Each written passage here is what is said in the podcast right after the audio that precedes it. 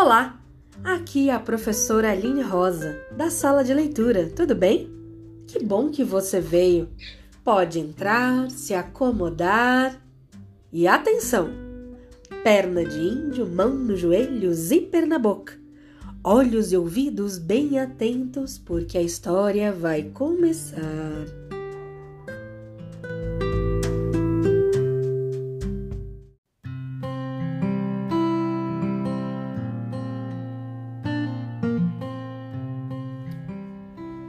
Você já ouviu falar da mula sem cabeça?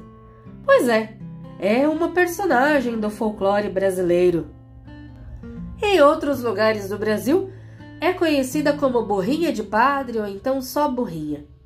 Essa lenda fala de uma mulher que deu em cima de um padre e recebeu uma maldição.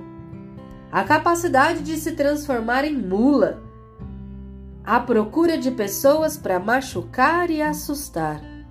A mula sem cabeça emite sons aterrorizantes e dá coice nas pessoas, podendo feri-las ou machucá-las. Ela se transforma na virada da quinta para sexta-feira. Tem uma aparência assustadora. Então, antes de pensar em dar em cima de um padre, Presta atenção nessa história para não se transformar numa mula sem cabeça.